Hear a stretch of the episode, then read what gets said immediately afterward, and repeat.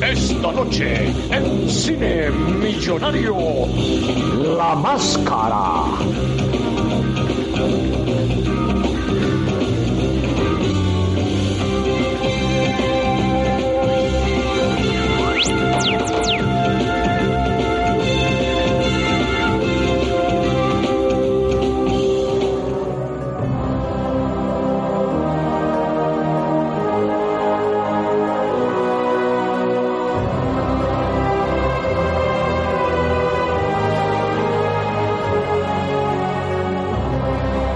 Muchachos, yo tenía una pequeña duda.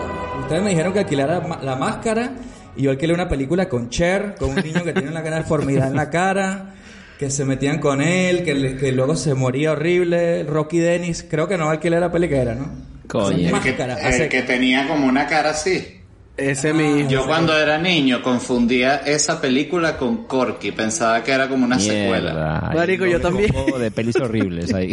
de Yo sufrimiento. pensaba ahí. que pensaba que el dicho era Corky. Pensaba que era el mismo actor. Entonces, Y el, y el, y el, y el hombre elefante era como la versión dark de la misma trilogía, pues. Como que era todo. Claro, empiezas por Corky, que es la droga de entrada, y luego ya ves máscara, y luego ya te metes en el hombre elefante de blanco y negro. ahí. Vas más, cada vez más oscuro. el, el niño rata donde se queda. Pues ahí. no, no era. Y el niño rata también era un clásico, ¿no? Y pe- todas pelis para niños, ¿eh? Todas pelis de nuestra infancia. Sensacional. Ya no hay, no hay buenas pelis así sobre eh, monstruos eh, como esa, porque Máscara era, no era como que tenía un, un retardo, sino era, tenía era un problema en la cara, nada Sí. más, ¿no? Ajá. Sí, sí, era una deformidad, pero que era que su cara no paraba de crecer. Creo que era la vaina. Entonces, como que yo siempre me la aspiraba que- creciendo así, estirándose hasta final de la película. Obviamente no terminó bien Rocky Dennis. Pero no vinimos a hablar de máscara, creo. Vinimos a hablar de la máscara de 1994. Y como pueden escuchar, tenemos aquí a Led Varela que nos está acompañando para hablar de cosas un poquito más bonitas. No creían que íbamos a hablar de deformidades, aunque un poco sí, ahora que lo pienso. ¿Cómo estás, Led? Cuéntame. ¿Qué tal te sientes viniendo a hablar aquí de la máscara? Bueno, una de mis películas favoritas, de mis primeras comedias que me encantaron eh, y que me fascinaron y que me llevaron al fanatismo por Jim Carrey y que me gusta además hasta el día de hoy. Me parece que los efectos especiales, eso, esto sí lo estoy pensando en este momento, envejecieron súper bien. O sea, Sí, sí, total. esa mezcla entre maquillaje real y, y- y efectos especiales de, de todo este, además este tipo de efecto muy como de comiquita, ¿no? De dibujo animado de estos de, bueno, lo, es- eh, la referencia es clara. Este, tú lo tienes atrás en tu fondo cuando se le cae la boca así, que es como el, el coyote tal cual y toda esa cosa de la cual él es fan, también estoy recordando. Sí, el, el Stanley Ipkiss, el protagonista, es fan de, las de las comiquitas así de Warner Brothers.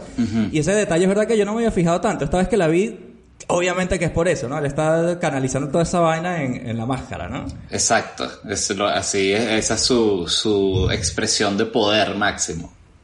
Exactamente, que ahora que lo piensa uno, bueno, ¿cómo sería nuestra versión de la máscara? Ya lo preguntaré más adelante.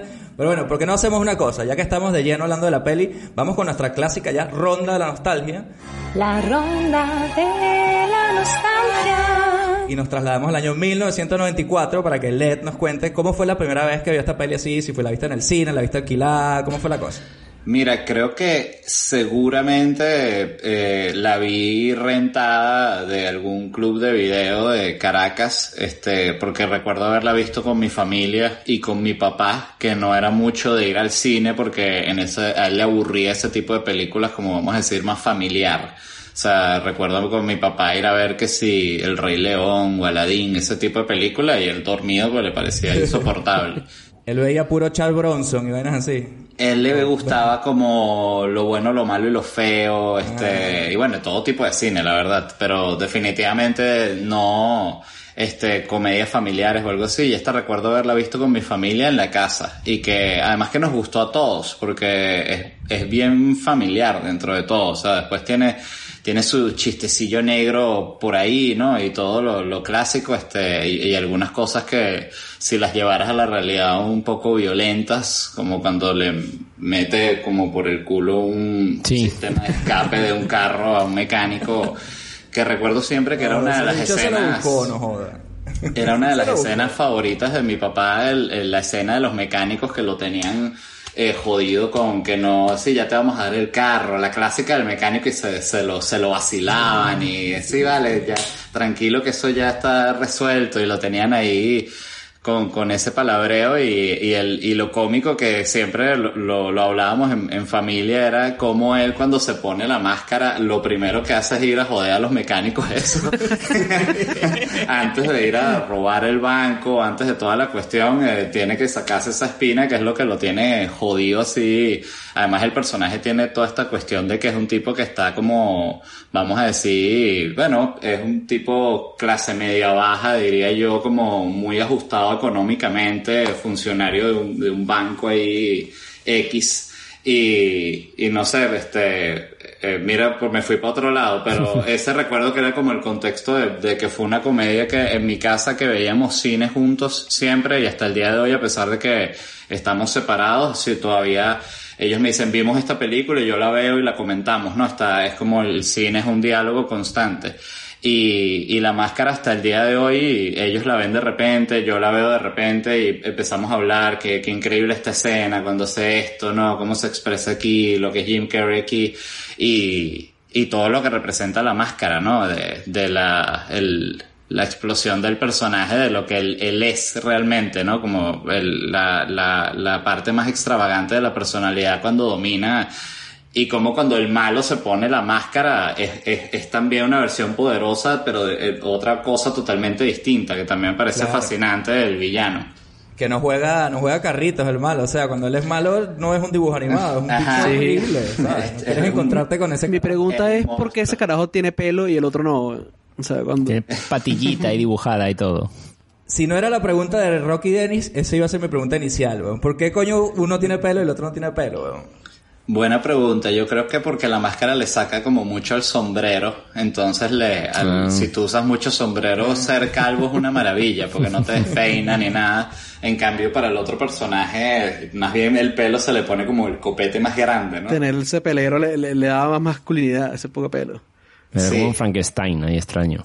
Y más musculoso, fíjate que el tipo se pone más musculoso, el, el- Sí, el que es el villano, que el- este sí se mantiene con su cuerpo, el de él, pues.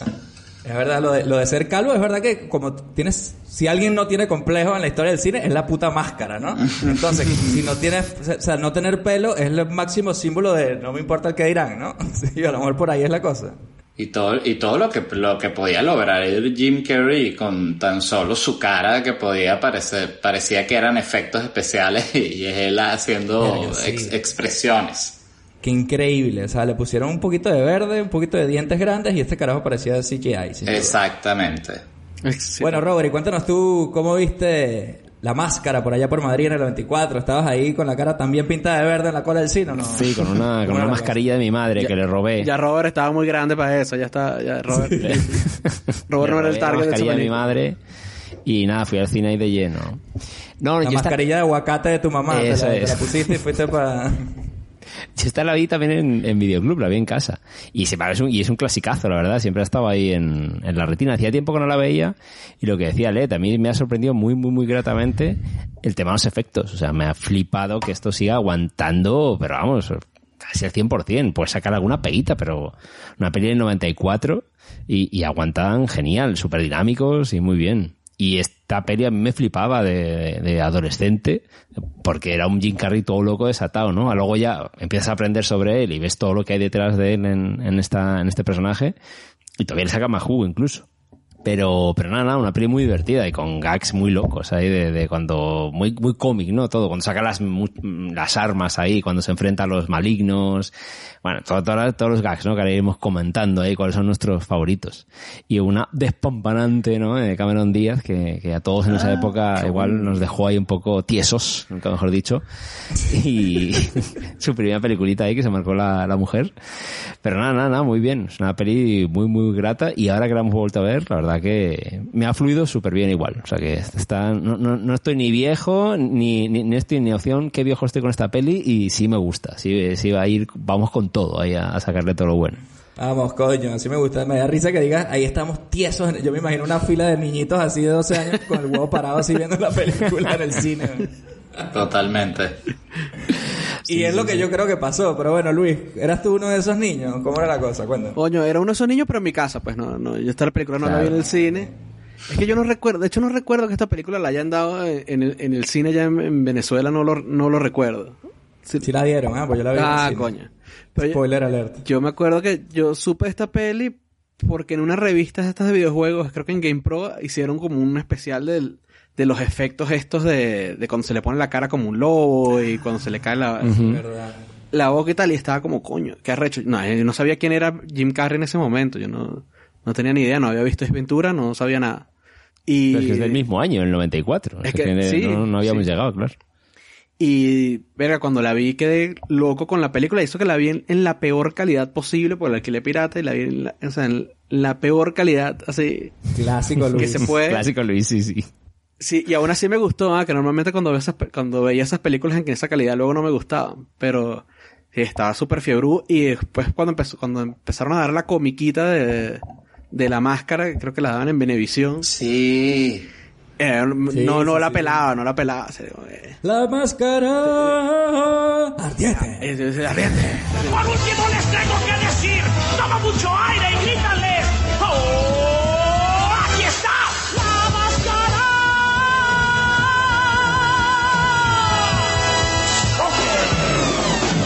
Me encantaba esa película. Pero bueno, esa, es mi nostalgia por ahora. Ok, ok. Bueno, yo por mi lado, sí, como les estaba comentando, sí la vi en el cine, sí, la, sí llegó a Venezuela en el cine. Yo tampoco sabía quién era Jim Carrey, en realidad tampoco. De hecho, yo veía la peli y obviamente me, me encantó, me pareció una locura, porque era como, lo- como un dibujo animado hecho realidad para los niños, ¿sabes? Para nosotros. Había un chistecito de un condón por ahí, una cosa por allá, pero tampoco era una película adulta. De, bueno, y Cameron Díaz, como decía Robert, nos, nos dejó tiesos a todos.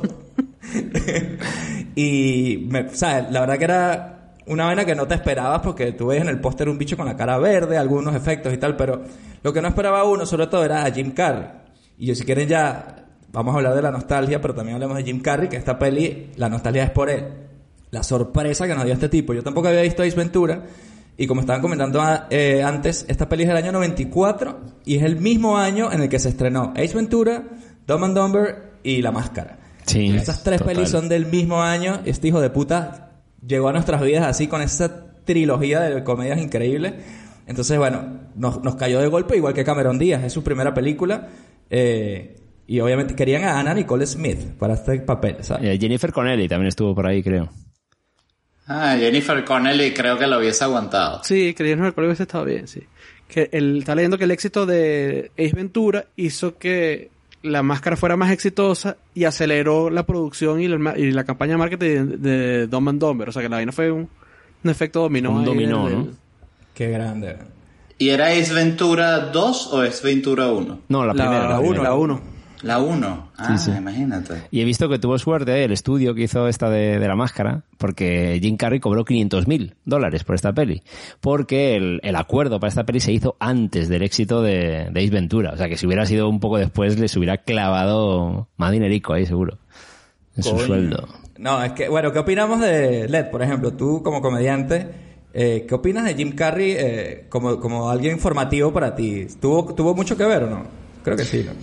Yo creo que para, para, para casi cualquier comediante, Jim Carrey puede ser una referencia de una u otra forma porque es de estos tan, tan grandes, tan, tan legendarios que todo el mundo lo ha visto, todo el mundo es, muy querido. O sea, siento que Jim Carrey en, en general en este momento de su vida tiene poco hater. Este, no es como Will Ferrell, por ejemplo, que es cantidad de gente que he conocido que no lo soporta. Y a mí me encanta, yo me muero de la risa con Will Ferrell, pero es otra cosa. Jim Carrey es como muy querido, se siente como, tiene esta imagen de el comediante que lo ha dejado todo en, en escena, que lo ha dejado todo en tarima y que, y que da el 100%, es como un Michael Jordan, como lo quieras comparar, o sea, este, y, y, y en ese sentido siento que es muy importante y, y, y eh, inspirador, porque es que es muy cómico, es absurdamente Es cómico. único, es único. Sí, O sea, es hecho, único. Jim Carrey empezó en el haciendo stand-up, que mucha gente, bueno, lo conoce de las películas, pero él empezó haciendo stand-up comedy, lo estuvo en el Comedy Store, estuvo en muchos sitios, y él, la característica que tenía era que él no solamente imitaba muy bien a las, a las demás, sino que imitaba las caras. Entonces, si él te decía Clint Eastwood, no solamente era la voz de Clint Eastwood, sino que ponía la cara físicamente de- del tipo. No, increíble, la versatilidad de la cara, la cara de goma, ¿no? La llamaban que tenía, ¿no? De hecho, en, hay una escena, ¿no? Donde hace de Clint Eastwood, ¿no? De Harry Sucio. Que hay montado que, que Sí, limita sí. en la película aquí. Limita, sí, es verdad.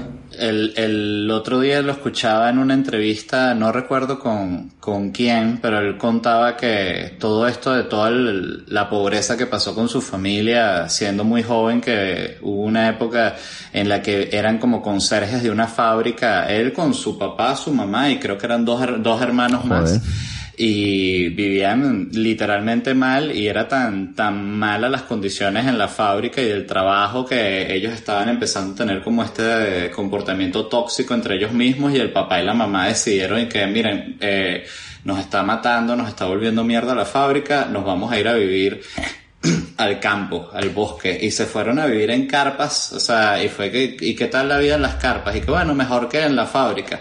Y, o sea, ellos vivieron y después vivieron en una camioneta, o sea, él tiene un, un surgimiento de muy, muy bajo y de una, una situación como muy, muy precaria que también me parece lo hace incluso más legendario. Sí, sí, curioso súper joven, ¿no? Él, él empezó haciendo stand-up súper joven y ya despuntaba. Estuvo a punto de estar en, en Saturday Night Live y Lord Michaels dijo que no, que bolas tiene ese carajo. Ahí punto... Claro, pero lo, lo, agarraron los de Living Color y él era el único blanco y la, la, la partieron. O sea, lo que, que, que impresionante como eso, para un tipo con ese talento, una puerta que se cierra, se le abre otra igual, la pelea durísimo.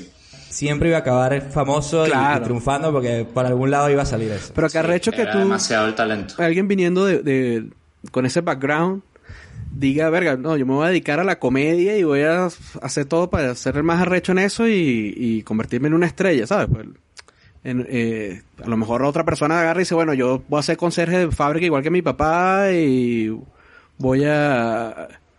No tienes... Porque él tenía, lo- el, el, el tema de él es que el papá había sido eh, ar- artista era de, de algo, sí, era eh, algún tipo de artista y lo había dejado por, la estabilidad y tal y fracasó en eso también, le fue malísimo, ellos terminaron súper pobres, entonces él tenía como este aprendizaje de que no por tú dejar tus sueños, eso te va a asegurar la estabilidad. Entonces que más bien él lo iba a intentar con todo lo que pudiese porque esa, así lo veía. Entonces, eh, eh, bueno, esos casos en los cuales el, el- fracaso de tu familia te puede abrir los ojos a ti para que corrijas el hacia dónde vas. Sí, o por lo menos intentarlo, ¿no? Y, y no dejarlo Ajá. ahí. Y luego ya será lo que sea. Que en su caso, sí, sí. Le, No, y le además tú tienes la cara de goma madre. esa. Tú te ves en el espejo en tu casa cuando, ensayas y tú sabes lo que eres. Sí, Tú él sabes sabe, que que eres. Sabía que- Él sabe que era un huevo. De hecho, su papá creo que era como muy gracioso también. Él admiraba mucho a su padre porque Sí. era un alguien muy gracioso, ¿no? Entonces por ahí también, por mucho que limpia, porque literalmente limpiaba mierda así en la fábrica esa. Creo que los, escuché una anécdota que contaba él que como que los empleados de la fábrica como que se llevaban mal con él, era como gente así chunga y como que le cagaban en los urinales y mierdas así. No porque tú-. Pero eso, eso, eso fue con, esa entrevista que fue con Mark Maron, fue. Creo que fue la de Maron, sí. ya, sí. muy buena. Contaba de esa vaina horrible. La pueden escuchar ahí. Ah, eh, de momento, mientras Jim nos, nos confirme si viene aquí a Cine Millonario, pueden escucharlo en el podcast de What the Fuck de Mark Maron. Bueno, hablemos de la máscara, ¿no? Ya después de limpiar mierda y Jim Carrey estaba muy abajo, pero miren hasta dónde llegó en su primer año de películas, ¿no? Entonces, ¿qué podemos decir de la máscara? Sabemos que es una película que está basada en un cómic, que eso yo no lo sabía. Sí, Era un cómic como de una cosa un poco más oscura, ¿no? Eh, y convirtió, se convirtió como un vehículo, ¿no? Para Jim Carrey, pero el tono era otro. Obviamente nosotros, incluso ahora como adultos, yo sé que a Robert que le gustan las cosas más oscuritas, puede apreciar que este es el tono adecuado para una película así, ¿no? O sea, podría Joda, ser curioso saber qué hubiera sido una máscara, bueno, no sé, más, más harta. Yo no sé si esto sería un equivalente a un Deadpool de hoy en día, ¿no? Un, un adelantado a su tiempo, de cómo mezclar un cine medio de superhéroes ya parodiando, porque obviamente aquí hay mucho, mucho germen del mundo cómic superhéroe, y de hecho él mismo lo dice, ¿no? En un momento dado, el propio Jim Carrey dice que soy un superhéroe, ¿no? Lo dice. Y cómo hubiera sido si lo llevas un poco a lo darks, pero es verdad que está muy bien eh, transformado como un vehículo para, de hecho lo dicen los productores que lo, lo llevaron directamente para que Jim Carrey se, se devolviese loco y lo hiciese suyo. A mí me ha llamado mucho la atención el hecho de que de cara al director, el que por cierto es el director de Pesadilla en el Street 3, Guerreros del Sueño, que ya, que pasó por cine millonario, dice que en un momento Todo, dado tiene, todo tiene todo que ver, ¿no? Esas dos pelis. Vuelve a nuestras vidas, Charles, eh, que decía que hubo muchos momentos que ellos pretendían haber utilizado efectos especiales y por lo que decíais, ¿no? La cara de goma, ¿no? Que lo de los dientes no estaba previsto que hablase y Jim Carrey consiguió hablar con la dentadura.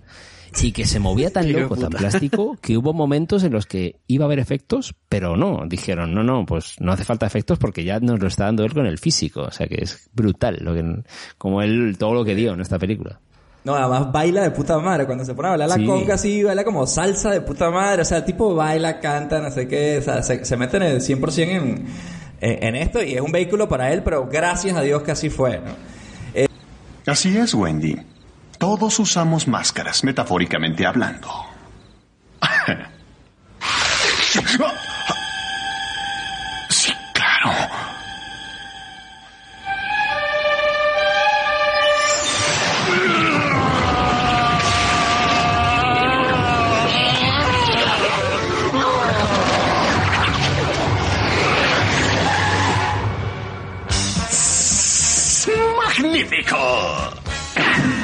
Eh, quería hacerle una pregunta. ¿Qué les parece a ustedes o sea, la idea de la máscara? Bueno, a modo de resumen rápido, Stanley Ipkiss es un empleado de banco, como hemos dicho ya, que es básicamente un perdedor, ¿no? No tiene mucho dinero, le la- las chicas lo vacilan un poco, cuando intenta ir a una discoteca todo le sale mal, y de un día, por pura casualidad, encuentra esta máscara, que luego descubrimos que es una máscara nórdica del dios Loki, casualmente, aquí un crossover con Marvel. Sí. Y, y esta máscara como que te saca lo de más adentro, lo que tú más deseas ser, tú puedes ser con- cuando la llevas puesta, ¿no?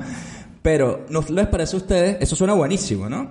Y cada vez que uno lo ve, ah, la máscara, qué diversión, pero no es bueno, porque te pones a robar bancos, te pones a pegarle tiros a la gente, al final es como algo que tú, yo realmente no sé si quisiera tener la puta máscara, ¿ustedes qué opinan? Led, ¿tú, que, tú quisieras tener la máscara, por ejemplo? Yo siento que la, la, la trama de la película es fantástica porque está en este mismo mundo de Aladdin, del, del, del genio que te concede los deseos, que de este mundo mágico que de todo se puede. Entonces, este, pero tiene esta metáfora además, siento que es como clásica del cine gringo de los extremos son malos, eh, Sí. el poder conlleva una gran responsabilidad, toda esta cuestión de Spider-Man, o sea, es, es eso, y, y, y como el, y, y en ese sentido siento que es también como Aladdin, de cómo siempre el, el no por tú tener todo vas a obtener la felicidad ni nada por el estilo. Es como una especie de Tyler Durden, ¿no? También me ha hecho gracia ver el... Te saca Mm, lo, coño, que, lo, sí, que llevas sí, dentro, sí. la personalidad que tú no te atreves a generar en el exterior, ¿no? En su casa. Es exactamente eso, es exactamente eso. O sea, Fight Club es la máscara Sí. dark. Exacto. Las Si te estabas preguntando cómo quedaría, ya sabes cómo quedaría la... la- Sí, sí, sí. Lo que pasa es que al, al malo, e- esa mezcla de, para mí, Ralph Fiennes con Matthew McConaughey, que he visto ahí extraño ese pibe, no le saca un lado oscuro, simplemente potencia lo que ya tenía, ¿no? Como hijo puta, ¿no? En ese caso que es. Y a, y a Stanley Ipkiss le saca una personalidad que él no, no, no pone en el mundo, ¿no? Más o menos porque el, el malo ese era subordinado del otro carajo. Mm, O sea, del Sí. otro mafioso más grande. Y entonces cuando él se pone la máscara ya le vale huevo todo y hace lo, y hace lo que le da la gana Ajá. también. Pero dentro, del, dentro de su mundo, que es ese mundo de gángster y choros y robos de banco y vainas, ¿sabes? Hay que hablar de un poco de la estética de esa banda de gángsters, ¿eh? Porque, ¿qué pasa? Porque hay ca- calvos, hay larvos, calvos con coletas. Hay muchos en este mundo de, Mucho. de por qué. Pero es que eso ¿Qué era, eso en los noventas era un clásico. eh, los, los malos de arma, de arma mortal, algunos con, Sí. con calvo con colita, eh, duro de matar calvo con colita. O sea, era como que ponme por favor un, un calvo con ponytail, porque si no, esto no me re- no representa peligro legítimo. Claro, el peligro- el peligro de un calvo con colita. de Esos malos. O sea, si es verdad que un ca- carajo calvo con colita es un tipo que no le importa nada. Entonces ya tú sabes que te puede joder en cualquier momento. O sea, es un tipo que no Es como hablamos de, de Nicolas Cage en Con Air, ¿no? Cuando tienes ese calva con mullet, eso es que no te importa nada y puedes hacer lo que sea y cuidado con ese carajo. Cuidado, ese carajo, es- pues cualquier cosa puede pasar. No te también fíes. sí es bien loca. Pero sí, Y sí, este, sí. este, este director que, que hizo después de la máscara, ¿lo saben? Eh, tiene una, una tiene eh, el Rey Escorpión con, con Tiene una, tiene una filmografía un tanto extraña, este Chuck Russell. Coño, pero es chimbo porque debería haber sido Hollywood un poco más agradecido. Bueno, es que Hollywood es muy cabrón, te come y te escupe, pero debería ser un poco más agradecido con esta gente. Esta película fue un éxito de taquilla, está bien hecha, a tre- 26 años después aguanta los efectos. Pero su siguiente película fue Eraser, papá, con Arnold Schwarzenegger. No sé, ni, no recuerdo ni cuál es esa. La, la- una que sale de Schwarzenegger, que creo que hay un momento que se cae de tiros contra un cocodrilo, creo recordar. Es un pibe extraño, ¿eh? no sabemos que fue de verdad una carrera extraña en Hollywood. que era un tipo como que te, ro- te robaba la idea, o sea, como que de estos que te, te Como que lo identidad, ¿no? así. No, ese es el sexto día, ese es peor todavía. Ah, ves, yo hay, eh, de esa, esa etapa de Schwarzenegger como de ahí en adelante ya le pierdo la pista a un montón de películas porque empezó a hacer como pura cosa mala. Parece que fueran todas las Sí. mismas películas, ¿sabes? Ajá, como la, como la época en la que, la época en la que entró este eh, Liam, Liam Neeson.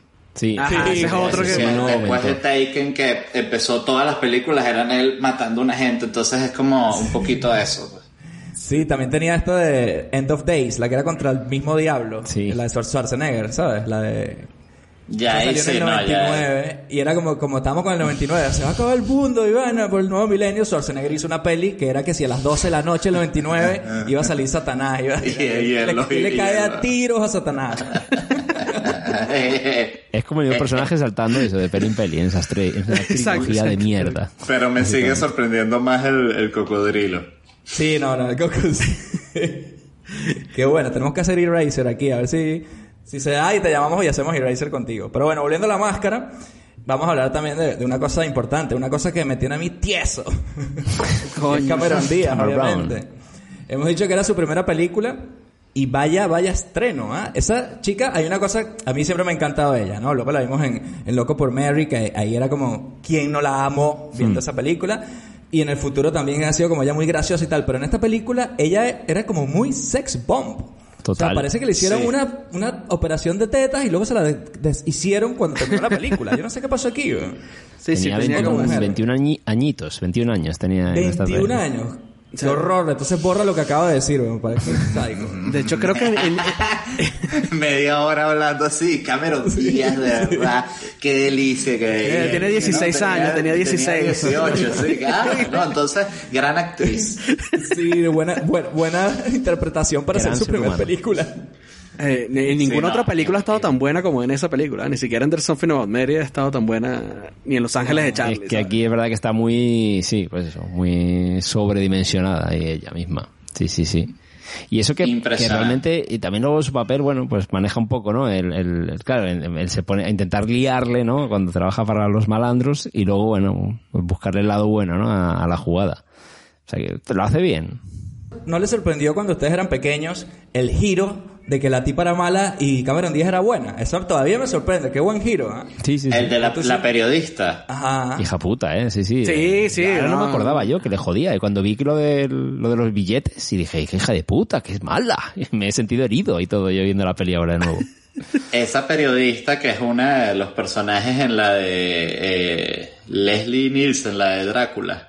Sí, Ah, sí, sí. sí. Ah, Y- ¿verdad? la- deliciosa, Y es ella. Marian, ¿no? La de, la de Robin Hood de Mel Brooks también. Es, También, es Marian. también. es- Wow, sí, sí, sí. no, esa hizo, de- hizo todas las mamis de los 90. de, de comedia sobre todo. También ella es, ya la, la hicimos en Mi Pobre Diablillo 2, ella es la enfermera y en la 1 es la mamá. O sea, Ah, muchas más películas ha hecho veía, esta sí, sí. señora de la que de la que parece. ¿ah? Esta señora, digo. una mami, una mami, como dice Led. Además, ella sí se le puede decir que es una mami porque ella no tenía 12 años cuando hizo la película como... No, y que ella ahorita debe tener como 55 años. Claro, por lo menos como, como Jim. Este, bueno, yo creo que hemos hablado de una cosa importante, ¿no? Que era este estreno de Cameron Díaz. Hemos hablado de Jim Carrey. ¿Por qué no hablamos antes de entrar ya a la ronda final de nuestras conclusiones y tal? Del legado de Jim Carrey, porque Jim Carrey ha hecho muchas películas, es verdad. Eh, pero había, o sea, es- este primer año donde Jim Carrey hizo tres películas tan brutalmente exitosas, Luego hizo Ace Ventura 2, que fue la primera secuela que hizo él, y a él no le gustó el resultado y dijo que nunca más hacía secuela. Por eso nunca hizo secuela de, de- de esta máscara, ni de Dumb and Dumber la vino a hacer en los 2010. Eh, en realidad no hizo secuela y se puso como a experimentar. Él era como alguien que le gustaba mucho eso, ¿no? Vimos el documental este de, de Jim Carrey, el de Man on the Moon, ¿no? Cuando hizo esa película de Milos Forman, que parece que el tipo se metió en full método y le jodió la vida a todo el mundo de esa mierda, hasta Catherine. Pero es tremenda película. Entonces, ¿eh? ¿qué O sea, opina? Y esas películas a mí me encantan. Entonces, ¿qué opinamos del Jim Carrey? O sea, él nos dio todo lo mejor en este año o tenía demasiado más que dar. A mí me encanta Cable Guy, por cierto. Eh, a mí Cable Girl siempre me ha parecido como una película pesada que nunca me terminó de gustar. Eh, eh, tengo entendido esa es la que la primera que le pagaron un billete duro así que sí, 20, millones. Y no, Ah. y, no, y no recuperó, y no recuperó la vaina en tequilla. La película, pero esa película es de Ben Stiller, eh, eh, Sí. ¿no? Es de Ben Stiller. Sí, sí. Igual apostaron mucho quizás a, a Tiene al un humor personaje. negro. Pero Ben Stiller es el director. Sí. Sí, sí, sí. es el director. Sí, sí. Claro, que es además gran director. O sea, fue, no, fue una película que no funcionó, ¿no? Tiene todo el humor negro de, de, de Ben Stiller, pero era a lo mejor demasiado darks y la gente no esperaba eso de Jim De Carrey. Jim Carrey, exacto. Yo creo que es que el personaje es muy intenso, eh, el de Jim Carrey. Entonces ya al final, cuando él llora en la antena y una locura, es como que, wow, o sea, ya ahí yo estaba de que por Dios, pero maten a este señor. A, a mí esa peli es, el- es la- una de las que menos me gusta también de Jim Carrey, pero tiene una de mis escenas favoritas que yo creo que a lo mejor, que incluso puede ser de las mejores para mí. Cuando canta. No, cuando está, cuando va a visitarlo al- al- a la cárcel, a Matthew Brother, y entonces el bicho se levanta la se camisa, así se le pega así con las tetas al, al- Ah, al sí, vidrio. sí, sí. Esa vaina siempre me acuerdo de eso. Que esa es, es una parodia de Expreso, Expreso de medianoche, eso. sí, sí. De Y además él se lo dice, en plan, Sí, "Ah, sí. Expreso de medianoche, el otro hijo de puta, pero... Me van, a- me van a, me van a coger. A- Y luego un, un preso le, le tira un besito. tira un a mí, beso, marico. particularmente, me gusta mucho esa peli. Eh, pero bueno, no venimos a hablar solo de esa peli, sino de en general, porque Jim Carrey han pasado 20, ¿qué? 26 años de la máscara.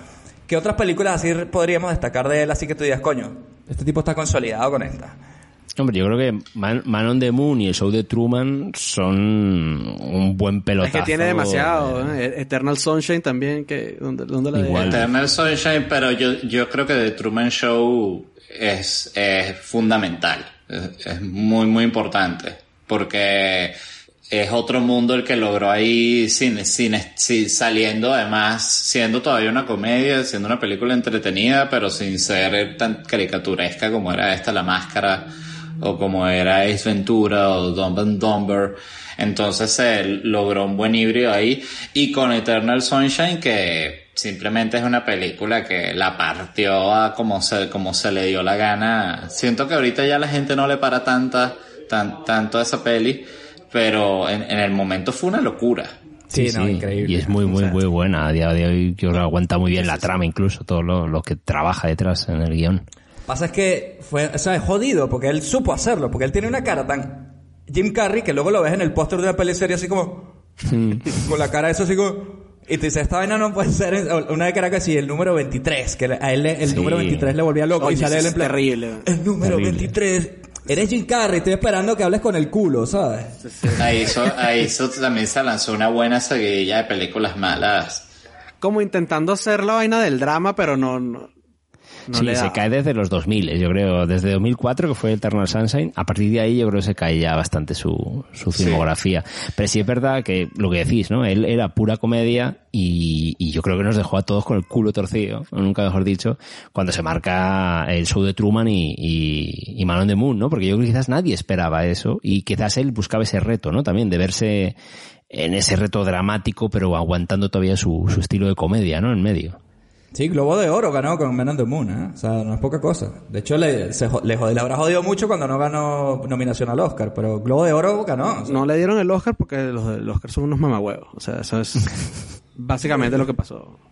Ay, coño la madre. Bueno, volviendo una vez más a la máscara, eh, ¿por qué no vamos hablando de, de nuestras escenas favoritas? Porque yo creo que aquí todavía hay mucho de qué hablar de la máscara, de, de- de ciertos detalles. Y, y del perro no vamos a hablar. O sea, sí. Coño. Eh, por Sí, ejemplo, sí. hablemos de Milo. Milo, yo la vi ayer y es que a esta peli lo que le faltaba era un perrito. Esta lo tiene. Ahora, polémica. Jim Carrey, perdón, está Blickis, llega del trabajo, coño, este tipo que viene jodido por la noche, no sé qué. Llega por la noche y ese perro, ¿quién lo saca? No lo saca nadie, weón. Ese perro está encerrado en esa casa. Si ese perro sale solo, si el perro es inteligentísimo. El perro lo- hasta lo busca en la cárcel, weón. así. Y abre la puerta del Exacto. coche y todo. Seguro que sabe abrir la puerta de la casa Claro. igual. No, seguro usa el baño y, y le baja la O llave. eso, igual, sí, sí. Y le da con la patica ahí. El, el perro lo, lo, lo, lo libera de la cárcel, que eso es una escena que, de nuevo, hay que tener mucha imaginación como guionista y que... Y el perro salta por una ventanilla y le quita las llaves al vigilante, que además es una escena espectacular, el, el acting del perro ahí, tú dices, no, denle el Oscar al perro. Increíble, al bien, perro, sí, sí, sí. al perro era el que había Como actúa como cuando se va a despertar el vigilante, no, increíble. Qué bueno, qué bueno. Increíble el puto perro. De hecho, el perro pone, pone cara de preocupado. Cuando el vigilante va a hacer es como que se va a despertar. El perro pone cara de, "Ah, me van a cachar. Es increíble lo del perro. Y eso, yo creo que eso no era ningún efecto, ¿ah? encima. No, y a ese perro le pagan que si 15 mil dólares, ¿me entiendes? A él y a la dueña que tienen que estar ahí en la pauta de 8 horas junto a Jim Carrey echándole... Y tiene planos unos Coño, cuantos, sí, sí, para, para estar Sí. ahí actuando el día de rodaje. Ese, ese no es el perro de, ese no es el perro. Por Coño, es posible que sea el perro. Seguro que es. Seguro es Seguro que es el perro de Frasier. Es esa raza y el de Viartis, es un poco la misma raza. Bueno, como ¿no? los perros le pasa igual que los actores que de repente entra un perro y hace unas buenas tres películas y después se desaparece. Luego acaba me- comiendo chocolate así para suicidarse, ¿sabes? Sobredosis de, de chocolate. Sobredosis de, de Snickers. Bueno, por cierto, amigos eh, de su cine millonario, si ustedes aman, le parece adorable ese perro de, de la máscara, obviamente está muerto. Descansa en paz. Sí. Sí, no, ya desde hace Ya rato fue. están muertos hasta sus nietos. Fue lo primero que pensé cuando vi el, cuando vi el perro, sí, fue lo primero que pensé. Hasta los nietos así están muertos. Pero es fantástico que el perro también se pone la máscara al final de la película y, y te regalan esa escena también en la que incluso con la máscara el, el perro obedece y se deja sacar la máscara que tú dices, ves este perro que fiel. Y es brutal, ¿eh? Cuando con la cara. es verdad, porque podía haberse ido con la máscara puesta. Exacto, Bueno, pero- se va con la máscara y no lo encuentra más nunca, mata al presidente. Él saca, el, él saca lo de lo que quiere ser el perro, pues, el mejor perro posible, así. El Si mejor se la perro pone un posible. gato, ¿sabes? Si se lo pone un gato es peor a si se Mierda, al villano este del pelo. Ahí el sí se gato jode sí saca todo. una metralleta y mata a todo el mundo. ¡Ay, hijos de puta! Saca las uñas así en plan Wolverine, marico, y empieza a matar a todo el mundo de arañazos, así. En plan Freddy Krueger ahí con, con los guantes ahí el cuchillo. Oye, pues brutal la escena de cuando el perro le mea en la cara. Eso es, ba- es bastante explícito, ¿no? La meada en la cara como chiste así. Toma, in your face. Hoy en día, ¿ustedes creen que hoy en día su- censurarían que se ve del huevo del perro el chorrito saliendo? ¿Creen, que lo de perro censurarían? ahí con la máscara puesta, sí, sí. Coño. Yo creo que eso hoy lo censurarían. Yo creo Yo que creo no que sí. saldría, lo, lo sugeriría. Yo creo que esa más. escena no, no estaría. Esta escena no O sale. sea, el perro estaría como infantil. dando la espalda y el chorrito, pero el hue- yo vi el hueco del huevo del perro donde sí, salía sí. el, el. Oye, pero que el otro día, por cierto, no tiene nada que ver, pero vi en Netflix, creo que está esta película Love, la de eh, este, ¿cómo se llama? Que es Eh. casi una película pornográfica. Ah, Gaspar no es... Ah, sí, de Gaspar de Noé. Gaspar Noé. Sí, Y ¿no? que son Sí, sí. explícitos. Sí, que Yo- sí que son no- polvos reales, creo recordar. No, que bueno, es, es una porno, una película pornográfica y está en Netflix y yo dije, pero ya va, si esto tiene acceso cualquier tipo de niño. Dije, o sea, esto es el, el eh, como cuando nosotros teníamos eso, las películas medio semieróticas del cine en la noche. Eh, esto es, es ya otro nivel. O sea, esto Pero, fue... te- pero tú me dices que ahí se ve Penetration Street, así, directamente. Ahí No se ve eh, acabada, semen en la cara, o sea, to- to- todo. Es una muy, muy explí- explícita, lo más que se puede explícito. Creo que hasta se hizo en 3D, me parece, todo esa. Exacto, para que fuese el máximo nivel de explícito. Yo sé, eh, que ese hecho me da mucha ladilla el- el- ese director. Pero... Sí, ese es el de, el de Into the Void y estas pelis así. Sí, locas. a mí también me da. Es el de Irreversible. Tiene sus Irreversible. cosas, tiene sus cosas ahí. Sí, es interesante. Irreversible sí me, irreversible sí, pero es- es- esta love, eh, debo decir que me, no llega un sí. momento que me quedo y que bueno, pero ¿cuántas, dejó tieso mamadas, también, cuántas ¿sí? mamadas voy a ver? Pues, pasa algo o sea, en la peli. Y luego tiene la de Clímax también. Ese, bueno, al final te sale mejor ver, meterte en Pornhub un ratico y ya, ¿sabes? Totalmente. Pones ahí la máscara versión porno, a ver qué hay. Exacto. Mierda. Algo tiene que Que haber. seguro hay. De bolas que la tienen Seguramente que hay seguro, y seguro es mejor que la secuela esa de la máscara de Son of the, Son of the Mask. Horror, ¿eh? Dijimos que no íbamos a ¿Por hablar qué? de la secuela en este dojo.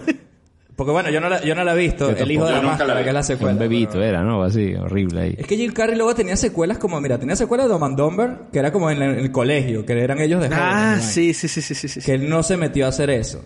Hubo secuela de Ace Ventura, hay una que es el hijo de Ace Ventura, que es un niñito, un gordito. Coño, eso sí que no- supuestamente- no sabía- no sabía que- Direct to video así horrible, ¿sabes?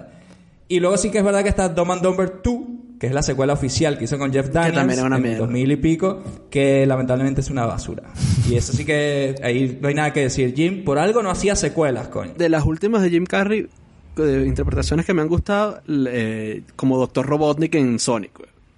¿Sí está Coño. bien? Yo no la he visto, ¿eh? Sí, sí, No es verdad, es verdad. Podemos decir que ese Jim Carrey vintage volvió. En, con es- en esa peli eh, está Jim Carrey sí en su punto. Porque sí que es juguetón, sí que juega con el... Sí, sí, se está tripeándose la vaina y, y hace Se nota que está gozando, sí. Esa peli la han podido sacar en el 94 y, y encajaría perfecto, ¿sabes? Ujú. Ese Jim Carrey, ¿sabes? Muy bien, muy bien.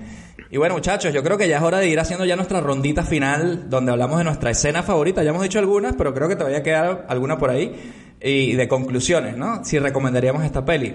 Empezamos por nuestro invitado Led Varela para que nos diga cuál es tu escena favorita y hoy en 2020, con la mirada actual, ¿qué, qué te parece la máscara? ¿Qué te hace sentir? Como dices tú con tus fotos de Instagram. Mira, mi escena favorita, yo creo así, te- siendo con lo primero que me viene a la cabeza realmente, creo que es la presentación del personaje cuando la primera vez que él se pone la máscara, esa secuencia entera diría, o sea, desde que se la pone a que sale al pasillo y, y- y sale esta señora que siempre se queja de él Sí. y sale y se encuentra con estos delincuentes que lo, que lo vienen como a buscar pedo en un callejón y se va para el taller, o sea, que hace como una serie rapidito de cosas así en la cual ya tú entiendes por completo el personaje y la locura en la que está, la manera en la que resuelve los, problemas, porque la, la escena del- creo que para resumirla quizás la escena con los malandros ahí en el callejón que, que el- ellos lo persiguen y cuando doblan la esquina está él ya como esperándolos con un show y ellos se quedan como consternados y le- les hace todas estas figuras de globo gusta, les gusta el show, hace sí, magia, están- les están gusta el show, los entretiene y ya después se les va para la mierda todo porque este tipo también es muy violento y Sí, porque al final te- te quería matar. O sea, al final le echa tiro. Y ahora... Lo siento, este bolsillo no. Para ti, hijo. Un personaje extranjero. Un French Poodle. Lo siento, hijo, tenía rabia y tuve que asesinarlo. Y último, pero más importante, mi favorito.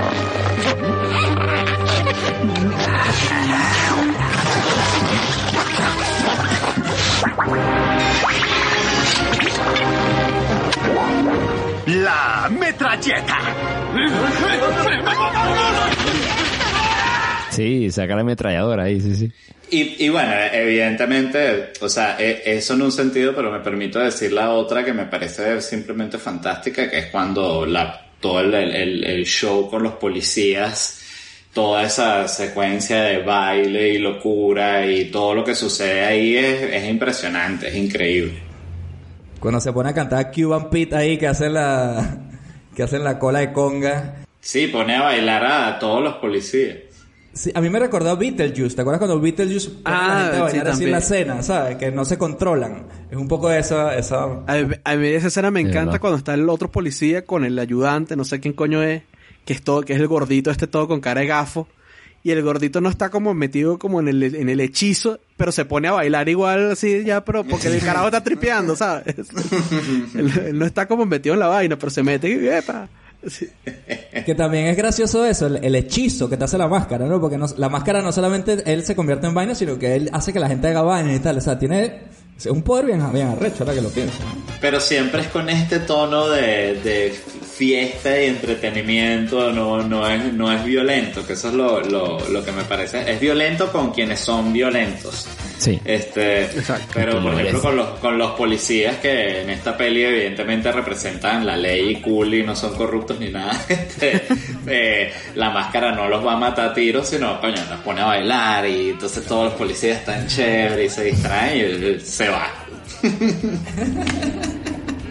No, la verdad que coño, qué peliculón. Esa escena la querían eliminar, por cierto, el estudio. Pero en unos eh, test screening que hicieron, la- al público le encantó y obviamente la dejaron para que, que- tú veas lo que es que es pensaban buenísimo. los ejecutivos. Sí, sí, es que la, la gente de marketing ya sabemos que no, no patinan, patinan. Sí, lo absurdo es que haya alguien supervisando eso en una, en una película y en una creación y que, bueno, y esta es la película, ahorita la tiene que ver este idiota. Sí, que no ni puta idea de... para, para ver si, si está aprobada, es que cómo. Y además es como que, ajá, porque el baile no te gusta, pero la cara del lobo sí te gusta. O sea, también es una vaina subjetiva. Es como que... Es muy Mm, subjetivo, claro, totalmente. Igual que así como hay versiones del director que tú dices, gracias a Dios que el ejecutivo le quitó esta sí. hora de cortes innecesarios a la película porque es insoportable, ¿me entiendes? O sea, hay...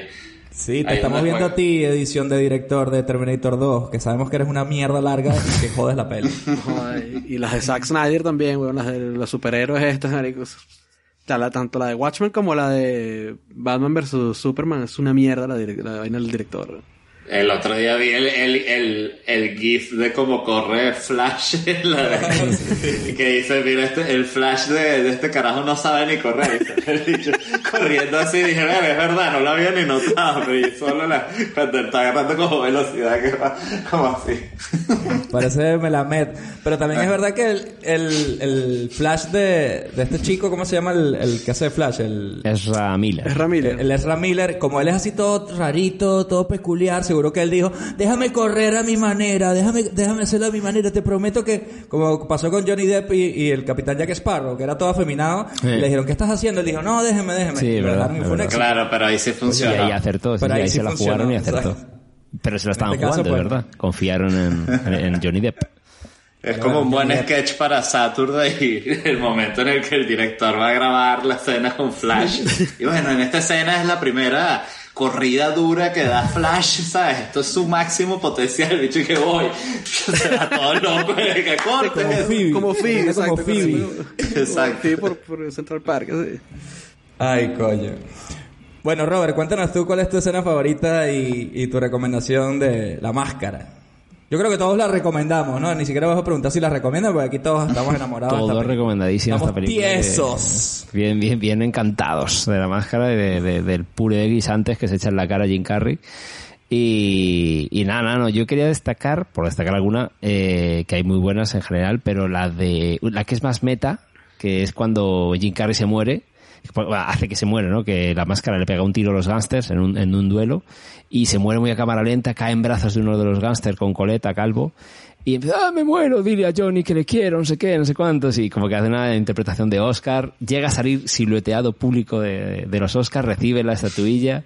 Eh, hasta los malos también hacen que, están vi- siendo viendo por el, por la gente. se arreglan la corbata y tal. Ese pequeño paréntesis me pareció muy gracioso, muy bien metido en, en la película, muy meta y, y, y súper orgánico. O sea, fluía todo de puta madre, el humor, la forma, el contenido, me- eso me, me encantó. O sea, que es- esa es la que puedo destacar dentro de todas, ¿no? Que hay un montón, pero, esa me encantó verla de nuevo. Dile a Tiny Tim que ya no volveré a casa por Navidad.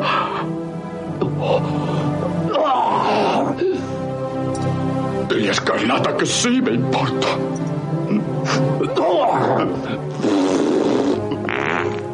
Perdóname.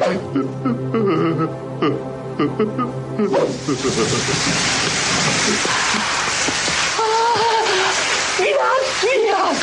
¡Ay, ay! ¡Sé que me queréis! ¡Y yo también os quiero!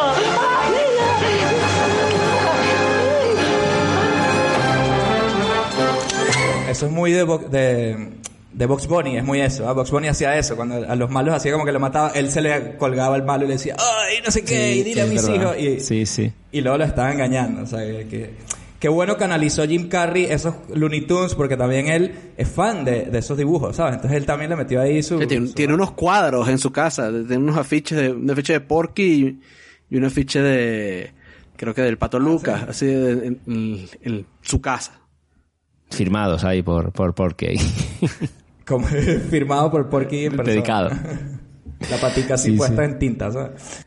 Y nada, y por supuesto eso, que, que recomendadísima. Se me hizo, por sacarle un perito, no sé si hizo un poco en el segundo acto, un poco larguita hasta hacia ya No, la conclusión. no. Un poco ahí, no se engancha un poco en un momento dado. No, no, estás equivocado. ¿Crees las ahí. películas de media hora, Robert? No, no, no, no, no sé, era cuando... Capítulo de una serie, no así. Cuando, cuando, cuando ya va, eh, lo- diez minutos antes de desembocar ya en la parte del cocobongo, no sé, pa- parecía que se trancaba un poquillo. Pero bueno, no sé, por no decir que es perfecta. Es una peli perfecta. Me parece bien, lo apoyo por completo también. Eh, la perfección. Esta película le falta que Cameron Díaz tuviese 30 años. Ese es el único problema. bueno, Luis, ¿cuál es tu escena favorita? A ver, cuéntanos. Mi escena favorita, bueno, puedo destacar dos. Uno es cuando a- pasa esto del de que se vuelve lobo y le sale el corazón y todo esto, porque eso, eso me parece que se sigue viendo arrechísimo. Y cuando lo vi yo no me lo esperaba, y aparte esas eran las comiquitas que yo veía en, en Venevisión, en Alegre Despertar y mierdas de estas, esas son las, eran las comiquitas que yo veía. Alegre despertar este domingo desde las 6 de la mañana por Venevisión. Alegre despertar, güey. Y a mí, y es- eso me encantó. Y hay un chiste que yo no entendí la primera vez que lo vi, porque lo vi en español. Y que era, y que es cuando el policía lo va a buscar y el policía le dice freeze. Y el bicho, y el bicho se congela y se queda todo congelado así. Y se queda ahí hasta que el carajo le dice que se descongele. Y el- cuando ya aprendí inglés y vi, eso, y vi la película, la vaina me dio burda de más risa que la primera vez que la vi, porque no. Pero congélese, ¿quién coño le dice congélese a nadie en la calle? Pero en O sea, español decían quieto o congele, se decían en español. Decía, decía congélese, pero eso no Ah. tiene sentido en español. o sea, Claro, no, no tiene sentido, claro. Tú, tú vas persiguiendo un malandro y dices, eh, pa, congélate ahí. O sea, No, y que además ningún policía venezolano te va a decir congélate, te, te da dos tiros y te, deja muerto, te pasa por encima así con el carro y se va así en retroceso echando tiros, pa, pa, pa, pa. a lo mejor te lo dice, a lo mejor te lo dice después de todo eso, ¿sabes? Eh, después que ya te hizo toda la vaina, así, ya, ya, congélate, ya está. carajo. Ahí te Cuando te agarran así, el- agarran el cadáver así, lo tiran para la cava y se congélese y te tiran para adentro, ¿sabes? Por la morgue, por la un chiste, es otra capa. O sea, qué, qué optimistas que piensan que en las morgues de Venezuela hay re- congeladora. Tiene, tiene, tiene frío, sí, sí. de cómo conservar los bichos en frío. Pero bueno, ese- Y obviamente... Creemos que somos Suiza, creemos que somos Suiza o algo así, ¿acaso? En, la- en las mor- en las morgues hay congeladores. ¿Qué bola tienen ustedes? No joda. Con ese calor tropical. a- a- y con una bolsa de, de hielo Johnny así con un ventilador. Es lo más que puede haber ahí. Con el- este, y bueno, recomendada, recomendadísima. O sea, ¿qué, qué coño? Esta película tiene la edad que tiene y yo la sigo viendo y me sigo riendo. Perfecto. Bueno, yo como a modo de, escena favorita, que, sí quería destacar una cosita que es que Jim Carrey, como era la primera vez que yo lo vi en esta peli, yo pensaba, o sea, yo sí separaba 100% Ipkiss de la máscara, ¿no? Me encantaba la máscara y Ipkiss me parecía como un actor, alguien que está haciendo un papel bien. Tranquilo, Jim Carrey, él es gracioso, pero nunca me imaginaba lo que había dentro, ¿sabes? Yo no, no sabía que él era la máscara y con la cara verde era él, ¿sabes? No, no aprecié el talento que tenía Jim Carrey porque además había mucho efecto especial y tú hasta pensabas, como decía Led, que uno pensaba que incluso que era poco de, de retoque, ¿no? Digital y estas cosas, pero era su cara, ¿no?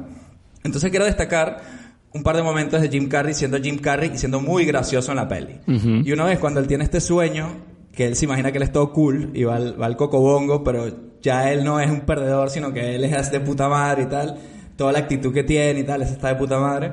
Me pareció muy gracioso muy Jim Carrey. Y también el momento cuando él va al, al psiquiatra este, el tipo este, el que habla de las máscaras. Sí. Cuando el tipo le dice, bueno, si usted no me cree, prepárese y tal. Porque aquí viene lo bueno. Y, Esta parte. y como era de día, la máscara no funciona y él se pone a, a simular. Pero lo que me da risa es que se pone a hacer esa vaina. O sea, que se pone a dar vueltas, no le está pasando un coño y él mismo empieza a darle para arriba y para abajo. así.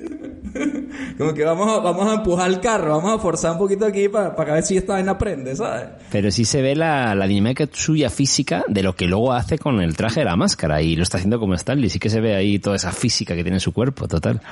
Se lo voy a probar. pero no soy responsable por las consecuencias. Siéntese bien y disfrute del paseo, señor experto. No me asusta, señor Ipkiss. Adelante.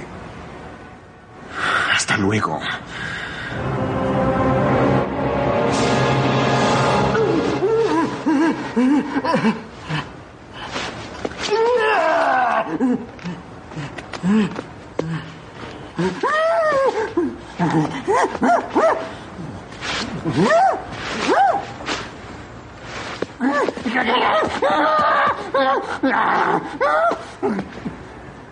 De acuerdo. Dijo que no quiera un dios nocturno. Tal vez funciona solo de noche. Sí, o sea, eso me pareció increíble. tío. De momentos de Jim Carrey, yo destaco cuando el bicho eh, viene el jefe a, a reclamarle y el bicho ya está como hasta los huevos de todo y le dice, Ajá. mira, huevón, si te- como sigas le voy a decir a tu papá que estás sacando la plata del... Y le echa esa vaciada así y el carajo se queda ahí. como que mierda. Y lo hace bien, ¿eh? Lo hace muy bien como actor. Se cabrea de puta madre ahí el Jim Carrey, sí, sí. Sí, sí, sí, perfecto. Así que bueno, yo más allá de todo lo de la máscara, destaco Jim por, porque es demasiado es un puto titán este hijo de puta. Así que esa es nuestra mirada a la máscara aquí en su cine millonario. Primero que nada queremos dar las gracias a Led Varela por habernos venido a acompañar a hablar de este clásico. ¿Cómo te, cómo te sientes después de desahogar todos tus sentimientos con la máscara? Gracias a ustedes y no, sabroso porque uno le descubre nuevas, nuevas cosas a la, a la película y, y tiene la, la oportunidad de jalarle bola, como decimos criollamente, a, a lo que es esa peli, que es como una obra de arte, pues, que es lo que es. A veces por, por ser comedia siempre las metemos como en un paquete eh, aparte, pero esta peli es legendaria. Sí, sin duda. Y bueno, ya, para que sepa que hemos hecho películas malas, malas, malas, ¿ah? El Guerrero Americano, Chucky 2, pero en este, en esta ocasión tocó una película buena, como La Máscara, y bueno, una vez más darte las gracias, Led. No, Como gracias a siempre, ustedes. cuídate mucho y pórtate bien. Gracias. Te has topado con el contestador de su cine millonario. Ahora mismo ni David, ni Robert, ni Luis te podemos atender. Si tienes alguna sugerencia y quieres que hagamos una película de tu infancia, mándanos un mail a cinemillonariopodcast.gmail.com También síguenos en nuestras redes sociales. Estamos como Cine Millonario Podcast en Twitter, Facebook, Instagram y YouTube. Tenemos un capítulo nuevo cada viernes en donde sea que escuches tus podcasts favoritos. Recuerda también que darnos 5 estrellas en Apple Podcast nos acerca cada vez más al dominio mundial. También puedes apoyarnos en Patreon para que tengamos con qué alquilar las películas en el videoclub. Deja tu mensaje después del tono.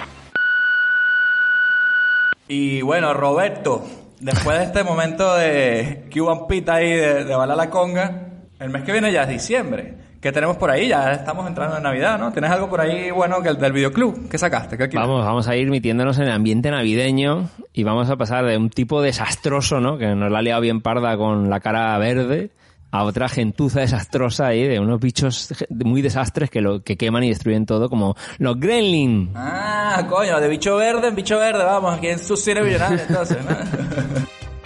Ahí vamos de, de bichos liantes a bichos más liantes y más todavía más bichos. Qué buena peli, los Gremlins. Bueno, me parece buenísimo plan para que ya demos comienzo a las festividades navideñas aquí en su cine millonario con películas navideñas como esa. Como somos nosotros de raritos, pues no va a ser una película entrañable 100%, sino que tiene que tener su parte así medio oscura y rara. Coño, Guismo es entrañable, no seas marico. Eso sí. Ya veremos la semana que viene Pero- si se salva Guismo o no se salva. Exactamente. Así que bueno, nada, prepárense ahí su chimenea, su cocoa, ya empezó la Navidad, ya arrancó. Y recuerden lo de siempre, lávense las manos, tomen sus 3 litritos de agua al día y... Eh, No se pongan máscaras que encuentren en el, en el río. Y azúcar, ahí, ¿no? Como ahí la Azúcar. el team. ¡Ardiente! Azúcar. ¿Qué pasa si Celia Cruz se pone la máscara? No quiero saber, weón. No, quiero saber.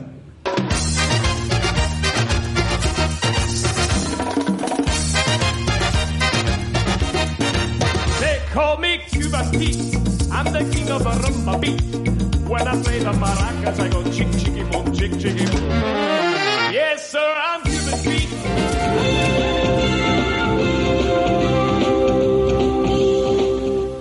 Solo las películas originales proporcionan la calidad que usted merece.